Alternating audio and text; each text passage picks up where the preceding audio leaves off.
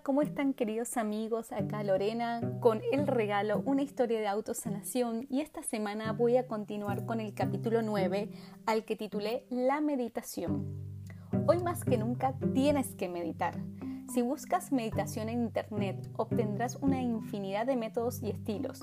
Yo elegí la que más se parecía a mí. A mí me gustan las cosas rápidas y directas, sin muchas vueltas. Mi consejo es que si no tienes ningún conocimiento en meditación, escuches varias y decidas cuál es la más que se acerca, cuál es la que más se acerca a ti, a tu forma de ser, con la que haces clic y con la que te sientas cómodo.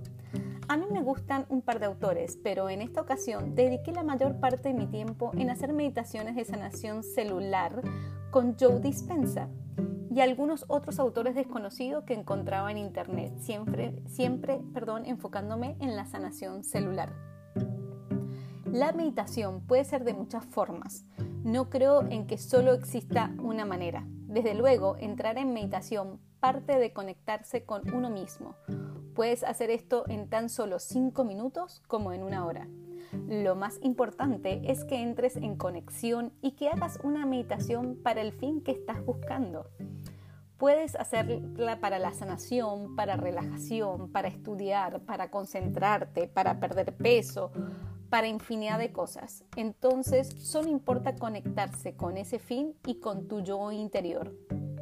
Habrá veces que con estar bajo un árbol y, perder la vista en un pensamiento profundo y genuino hayas entrado en un estado de meditación y otras veces necesites toda una acomodación como aceites, música, un ambiente para lograr entrar en el estado de meditación.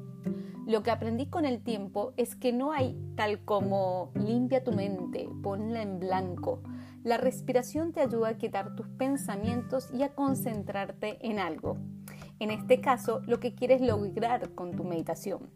Pero cuando entres en un profundo estado meditativo, realmente donde va tu mente es a la mente universal, a la mente creadora.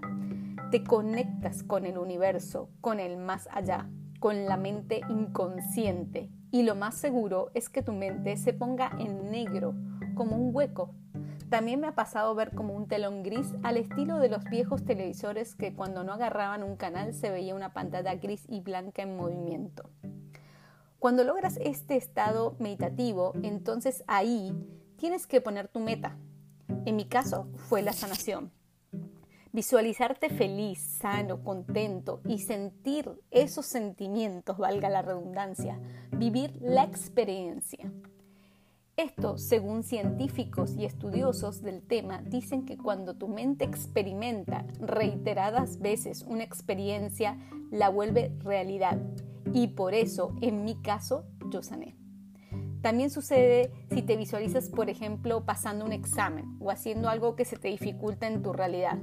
Entonces solo tienes que cambiar esa dificultad en tu mente y visualizarla como algo sencillo y luego cambiará tu realidad. Yo con el paso del tiempo he trabajado con otros temas, no solo con la sanación, y he podido ver estos cambios. ¿Qué tan pronto verás los cambios? Cuanto más practiques estas visualizaciones y meditaciones, más pronto obtendrás resultados. También encontré que escuchar una canción y perderme en ella puede llevarme a un estado meditativo y de felicidad. Y ya con ese sentimiento presente, puedes poner tu intención. Tomar un té en silencio, observar cómo se mueve el té en la taza, también es meditación. Y puedes llevarte, y puedes llevarte perdón, solo unos minutos conseguir el estado meditativo. Si practicas yoga, puedes buscar maestros que incorporen la meditación durante la práctica y resulta fascinante llevar a cabo las dos cosas a la vez.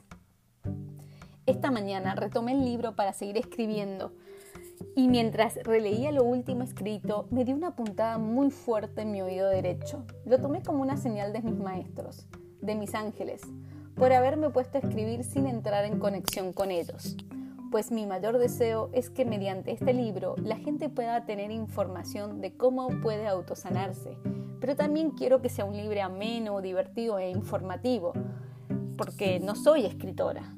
Y cuando comencé el libro pedí la asistencia de ellos, de mis maestros, para que me ayudaran a hacerlo de la mejor manera posible.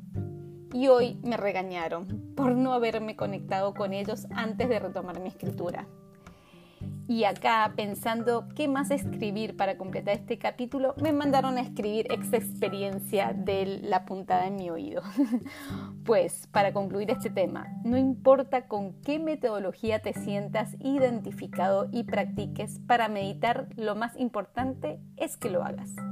Porque la meditación, porque, perdón, con la meditación encontrarás el medio para llegar al resultado de manera efectiva y diría que bastante rápida. Los dejo hasta la próxima y recuerden meditar diariamente en cualquier momento del día. Cuantos minutos tengas disponible, no importa, busca cuál es la técnica que más te es eficiente. Y bueno, un beso grande y hasta la próxima. Recuerden seguirme en mi podcast en Anchor, en Spotify, como El Regalo, una historia de autosanación. Un beso muy grande.